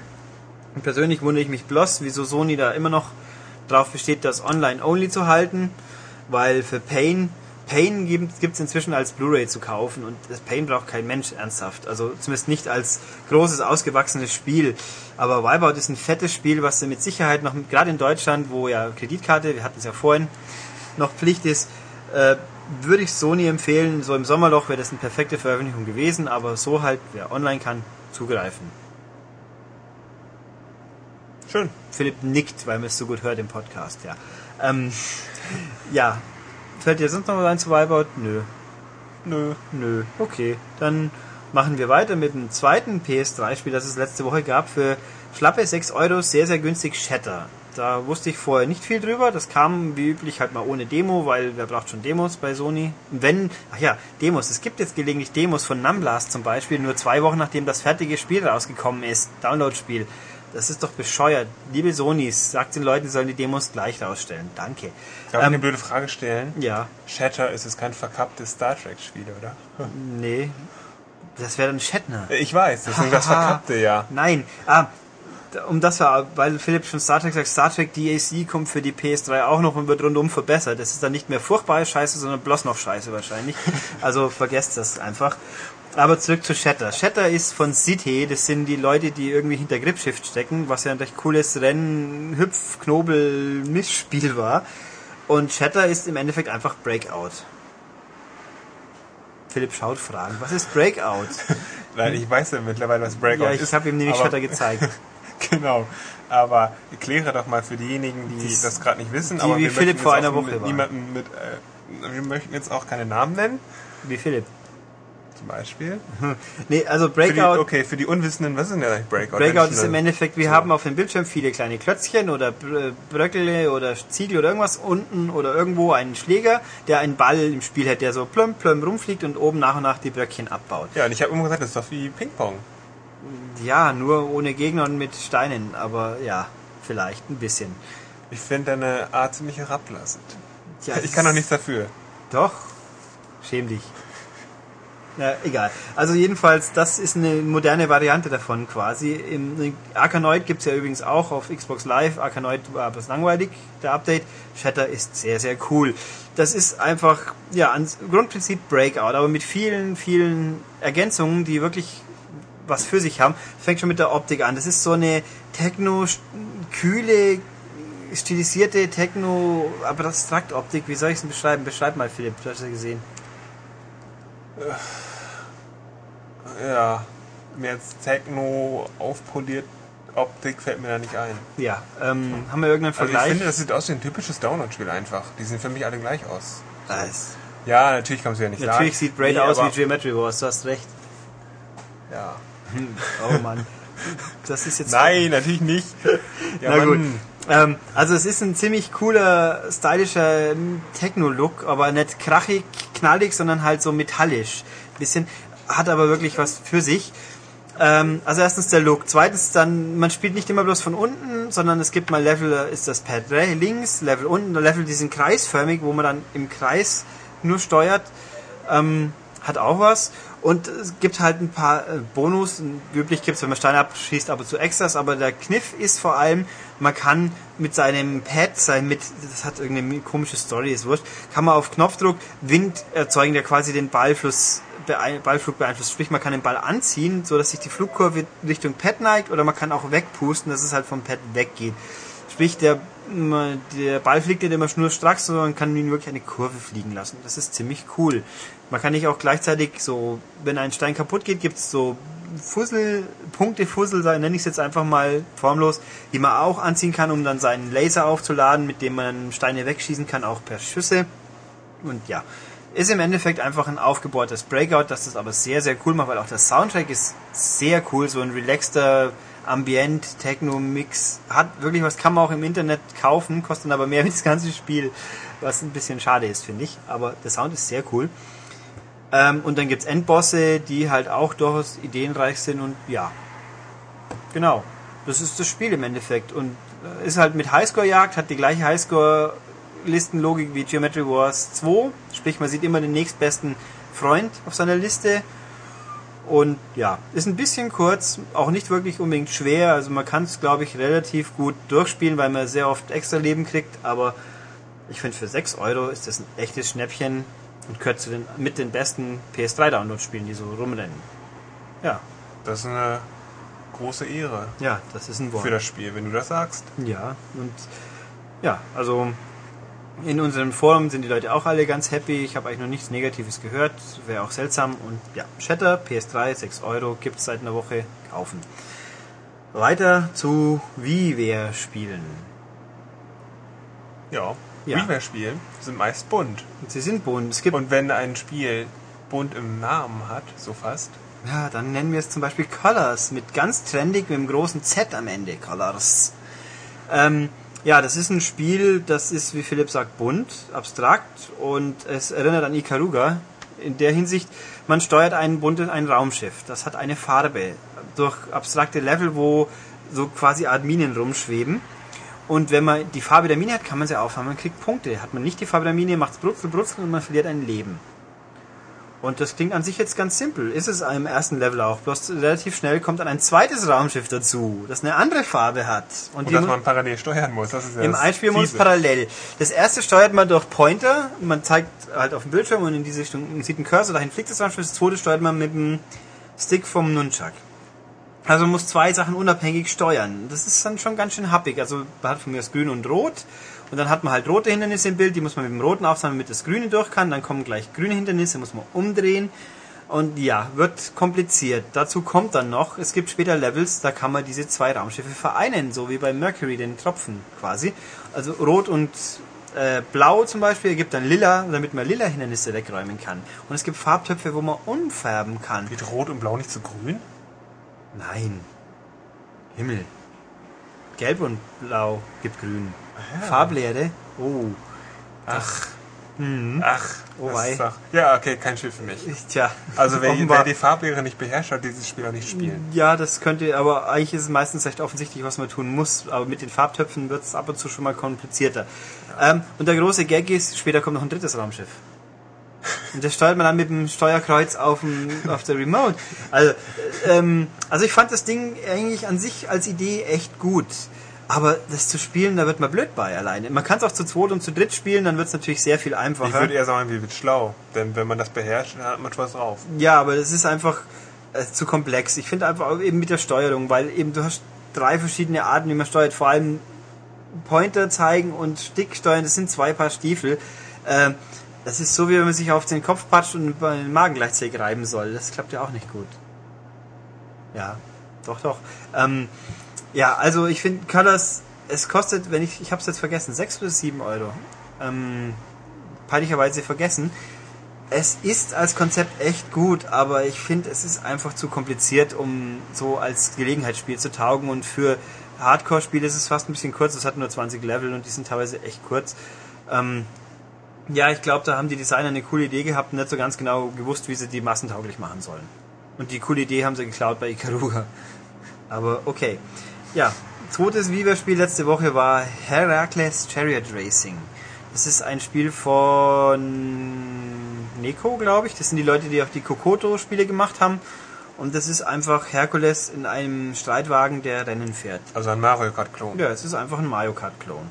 Aber ein ordentlicher Mario Kart-Klon. Grafik ist halt ein bisschen kantig, weil das ist ursprünglich ein Cube äh, PS2-Spiel wieder gewesen, scheinbar, was bei uns keiner mitbekommen hat, auch mal wieder. Ähm, bunt, freundlich, kindertauglich, läuft sauflüssig, hat ein paar Hindernisse, hat eine Auszeichnung, hat extra Waffen auch, die ein bisschen, aber doch spürbar einfallsloser daherkommen wie in Mario und eine ordentliche Anzahl an Strecken und ja, Mai. Also ich weiß nicht, wer halt Mario Kart, wem es zu teuer ist, der kann bei dem Ding mal sich's überlegen. Kostet 8 Euro und Ja, sah okay aus. ja, sah okay aus. Ja, damit haben wir die Wii-Spiele auch schnell abgewutscht. Ähm, DSI-Download-Spiel sollte ich erwähnen, war letzte Woche, wenn ich es richtig im Kopf habe, äh, Kawashima Gehirnjogging für zwischendurch. Aber die Sudoku-Spiele, ist ja ganz okay, Sudoku. Nur ist es irgendwie total bescheuert, wenn zwei, drei Wochen davor schon zwei Sudokus von Hudson rauskamen. Aber na gut, also wer Kawashima kennt und Sudoku in der Form spielen will, dann was es eigentlich irgendwie nicht besonders macht, weil es ist einfach ein normales Sudoku ohne groß Kawashima dahinter. Ja, aber Kawashima, der Name, der zieht ja. Ja, bloß, so, oh, das ist was Gutes, äh, hohe Qualität und bringt mir wahrscheinlich was. ja, und ist ja auch gekauft. völlig, völlig kompetentes Sudoku, aber halt auch nicht mehr. Fertig. Gut, jetzt haben wir noch ein Spiel. Das Problem ist bloß, unser Star-Praktikant Tim, der das jetzt mit uns besprechen muss, ist gerade Mittagspause kaufen. Deswegen machen wir jetzt hier kurz eine Pause, die für euch ungefähr drei Sekunden dauern wird. Und dann kommen wir mit Marvel vs. Capcom 2 wieder zu euch. So, Pause rum, die für euch, wie gesagt, ganze drei Sekunden war. Philipp fragt mich immer, wieso ich das erwähne, weil ich das erwähnenswert finde. Jawohl. Aber egal. Gut, letztes Spiel für dieses Mal, nämlich Xbox Live Arcade, Marvel vs. Capcom 2, knapp 15 Euro. Und dafür habe ich jetzt da hier unseren Prügelmeister, den Tim. Hallo zusammen. Gut, dann Tim, erzähl uns mal was drüber. Oh, mei, so viel kann ich über das Spiel jetzt gar nicht erzählen, weil ich habe es ehrlich gesagt nur eine halbe Stunde gespielt. Aber du kennst das Original. Ja, ich kenne das Original, das erschien im Jahr 2000 auf der Dreamcast und also zu der Zeit habe ich es gespielt wie angebrannt, weil es halt wirklich phänomenal war. Tolle Sprites, 56 äh, Charaktere, die man so nach und nach freispielen konnte, sehr viele äh, andere Bonis, die es noch gab. tolles Kampfsystem, also man hat die Möglichkeit, äh, drei Kämpfer auszuwählen, die dann auch während der Runde auszuwechseln. Man kann äh, die ganzen Superkombos der einzelnen Kämpfer entweder alle drei auf einmal starten, nacheinander starten lassen, einzeln starten, wenn man halt die richtige ähm, Taschenkombination drückt. Und war damals echt ein tolles Spiel. Die Tatsache, ich meine, an dem Spiel hat sich bis heute nicht viel geändert. Die haben es jetzt halt auf äh, PS3 und Xbox 360 umgesetzt. Ich habe die PS3-Version zur Kurzerwähnung, die kommt in ein paar Wochen erst raus, weil keine Ahnung, ob Sony schuld ist oder Capcom oder irgendein Deal, auf jeden Fall ist es so. Aber Ach so, kommt auch das noch. wusste ich jetzt gar nicht, weil ich habe hier die PS3-Fassung ausprobiert. Genau, aber die Xbox, das habe ich auch angeschaut, das ist das gleiche Spiel wie ist immer, aber es kommt halt erst ein paar Wochen ah, okay. äh, später auf der PS3. Das also, ist anders früher. Ja, ich meine, wie gesagt, in dem Spiel selber hat sich nicht viel getan, bis auf die Tatsache, dass man die 56 Charaktere nicht mehr freispielen muss. Was ich einerseits also für, für Ungeduldige gut finde, aber für mich selber finde ich es ein bisschen desmotivierend. Zumal ich ja im Endeffekt 15 Euro für dieses Spiel bezahle oder 1200 Xbox-Punkte und mir dann denke, ja gut, dann habe ich ein Spiel mit 56 Charakteren und habe irgendwie aber null Motivation, das Spiel zum Spielen, weil ich kann ja nichts freispielen. Und das finde ich wahnsinnig schade.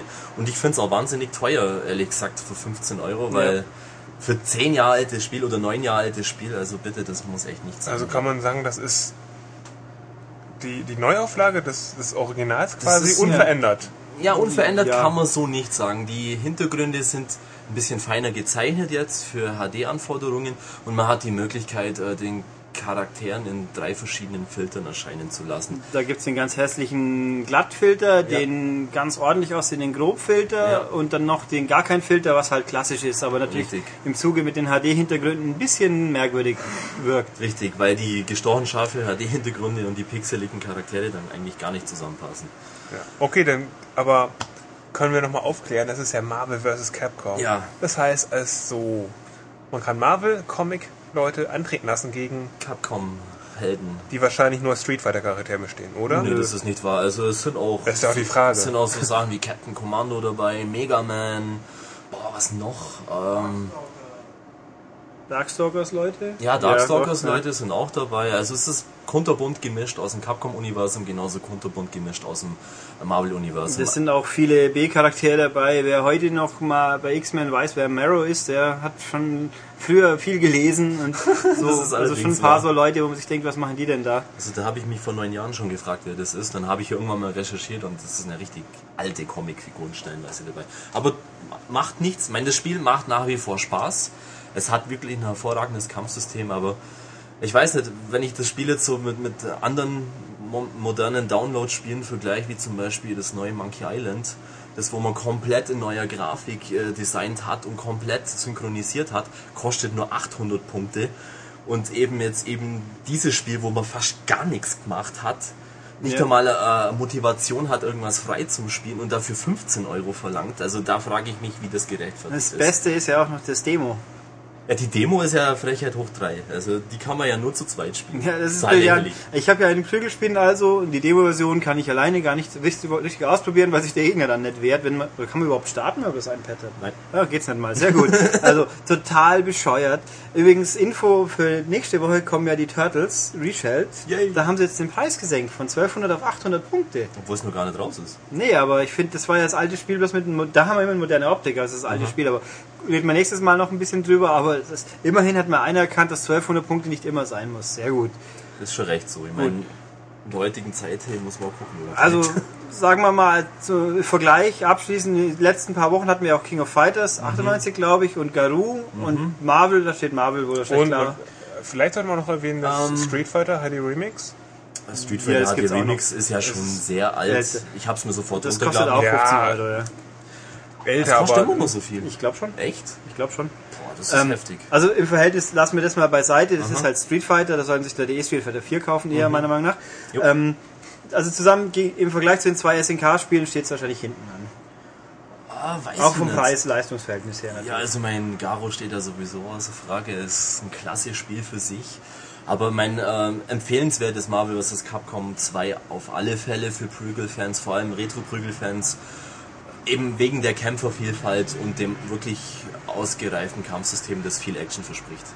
Ja, ich hätte ich hätte mir zu gerne einen Cam- Capcom versus Weiß der Teufel, wo es dann moderne Charaktere nehmen. Ich wollte schon immer mal mit Chris Redfield oder einer Ada wäre doch Ja, mal oder was. Dante aus Devil May Cry hätte ich mir gewünscht oder Samanosuke aus Onimusha. Das wären mal das wär mal Spiele. Ja gut, bei Onimusha gibt es ja immerhin dieses Blade, Dingsbums. Ja, Aber es war doch mehr ein Blade Smash Warriors. Bros., Ja, das war so ein Smash Brothers Klon. Na Also, gut.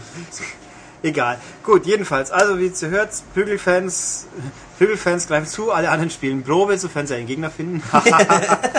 Und ja, gut, wunderbar. Danke dir, Tim. Ja, nicht zu danken. Und wir schließen diesen Podcast jetzt dann wieder ratzfatz ab. Ey, wir können Tim auch nochmal die Chance geben. so. Tim, unser Praktikant, ist heute zum Nee, den lassen wir gehen. Dann lassen wir Tim Was? den Podcast beenden. Genau, weil Tim ist heute zum letzten Mal da. Also heute zum Tag. letzten Mal da, das ist er hat richtig, konnte ja. nochmal die Chance hier schön äh, zu podcasten. Du kannst dich jetzt ja einfach nochmal herzlich bei deinen Hörern und vielleicht auch bei den Lesern verabschieden.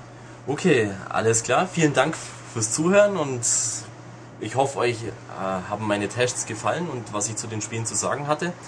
Ich werde natürlich jetzt versuchen, in der Branche irgendwie Fuß zu fassen, weil ich habe Blut geleckt und ich liebe Videospiele und möchte auch in Zukunft was darüber berichten. Vielen Dank nochmal und ich wünsche euch auch weiterhin viel Spaß.